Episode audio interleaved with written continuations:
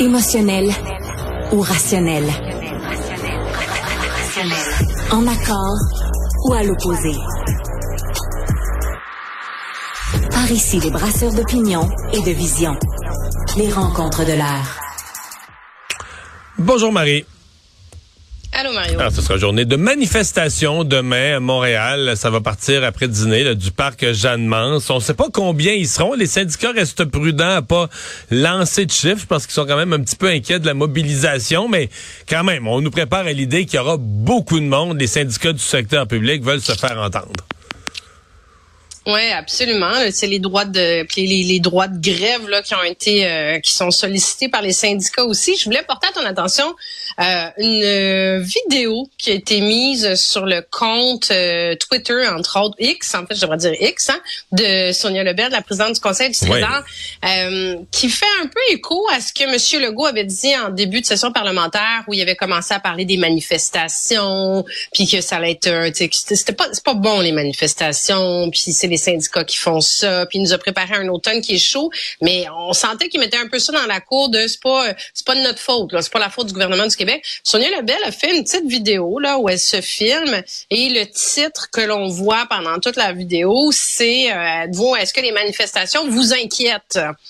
Euh, donc, je trouve que déjà, ça met un peu la table à... Euh, puis là, tu sais, écoute, elle dit vraiment, euh, c'est pas notre rôle, c'est pas notre sort, c'est vraiment les syndicats s'il y a des manifestations. Puis là, bon, écoute, elle remet un peu de l'avant les offres très généreuses, dit-elle, qui ont été faites par le gouvernement, puis le fait qu'ils qui, qui, qui négocient de bonne foi.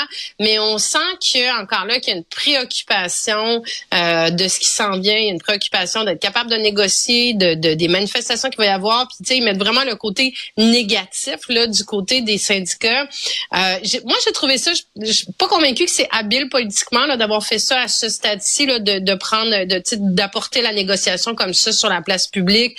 Euh, puis, elle s'est fait répondre extrêmement vite, entre autres par la centrale syndicale du Québec. Là. Ça a pris dix minutes.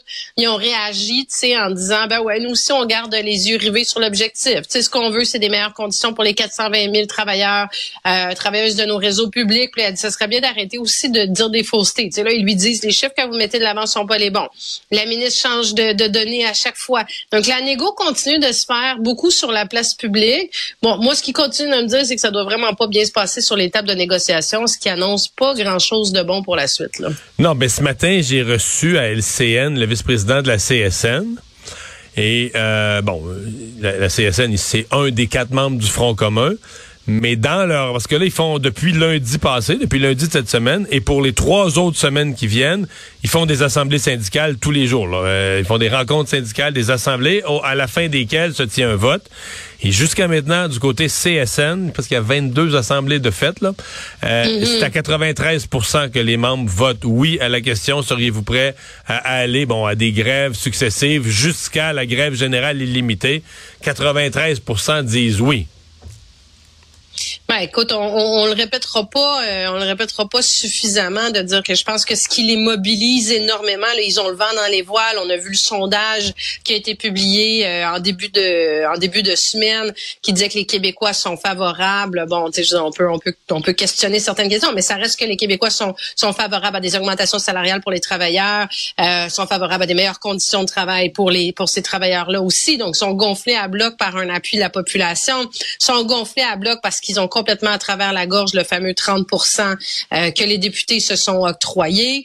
Euh, je me demande d'ailleurs si le 21 que, le, que, que la sortie du Québec a refusé, c'est pas un petit peu par rapport à ça de se dire, on va aller chercher un 30 nous aussi. Là.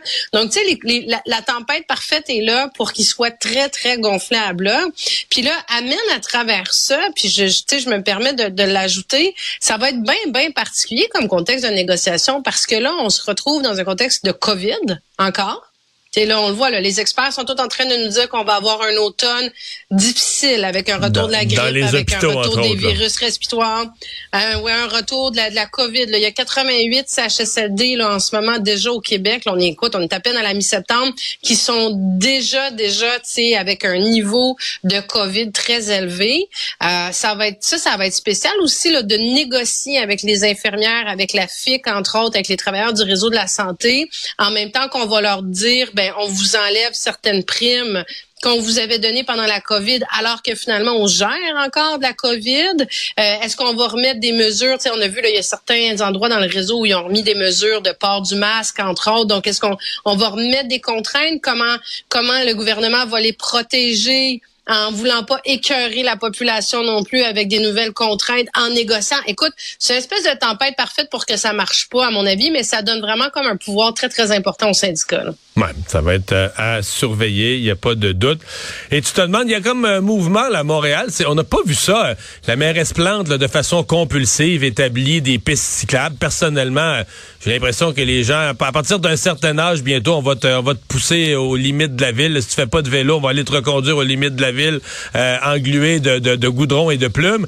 Mais là, il y a des gens qui disent, là, c'est assez. on perd toutes nos places de stationnement. Les pistes cyclables, c'est trop. Et au moins dans deux quartiers, il y a des mouvements, manifestations. J'ai vu qu'il y avait même eu du vandalisme. Là.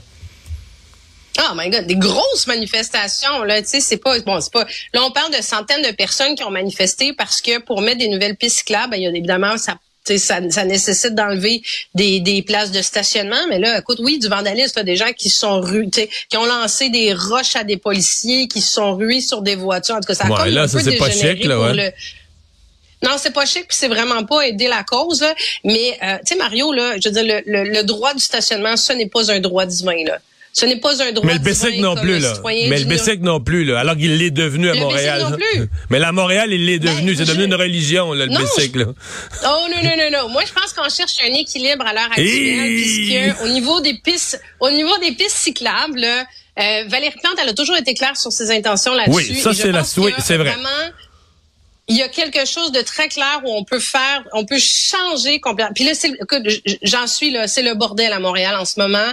Les automobilistes, c'est impossible de circuler. Écoute, c'est vraiment, vraiment le bordel. Mais une fois qu'on a dit ça, c'est pas la faute des cyclistes. C'est juste là que je veux en venir. Je pense qu'il y a des villes formidables comme Copenhague, comme Stockholm, qui ont, qui ont changé leur, leur, euh, leur façon de fonctionner, puis leur, leur, leur attractivité, puis leur qualité de vie, parce qu'ils ont développé des réseaux de cyclistes. Et c'est ça que Mme Plante veut faire. Moi, là, je suis hyper favorable à ça. faut juste trouver un équilibre. Mais tu sais, de là, aller manifester... Mais là, il n'y a plus d'équilibre.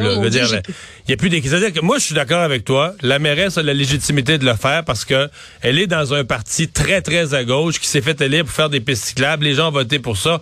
Mais je veux dire, il faut voir la conséquence pour les autres. Pour les gens qui font pas de vélo, on est tout ça expulsés de la ville. Les, moi, j'entends parler des gens âgés qui disent on peut plus, plus aller. Mais en quoi il n'y a pas d'équilibre? On pourra plus aller. Il n'y a pas d'équilibre, Mario? Ben, la mairesse fait rien d'autre. Ce n'est que les pistes cyclables. Là. Veux dire, c'est des mesures anti-automobilistes sans arrêt. Toute sa pensée, Camillien Hood, ça arrête jamais, jamais, jamais. Là. Dire, tu, tu, tu, lis pas les journaux assez vite pour voir tout ce qui se fait à Montréal. Ils sont en train de... Ouais, mais on partait on partait de loin, Mario. Là, tu sais, moi, là, je suis, moi, je suis, je, je, je, teste, j'ai été automobiliste longtemps, je suis cycliste aussi là.